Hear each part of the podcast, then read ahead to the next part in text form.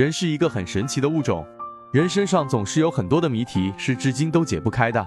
手相就是这样，手中的纹路是自生下来就有的，而手中的纹路也会随着时间的变化而变化。本期仁泽易道带你了解什么样的手相最苦命。一断掌断掌的女生一向被认为克夫，当然这是古时候认为的克夫手相。倘若的断掌个性女人只是个女强人，并非克夫。断掌个性固执。决定力强，非要达到目的不可，在事业上容易成功，不过在婚姻上，因为太强势、太固执，容易给老公压力，影响夫妻感情。强势性格会难以得到老公的疼爱。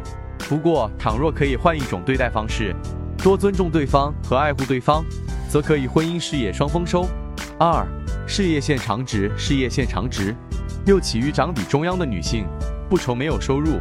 但没有在家做少奶奶享清福的命，一生奋斗努力，也是比较亲力亲为的劳碌命。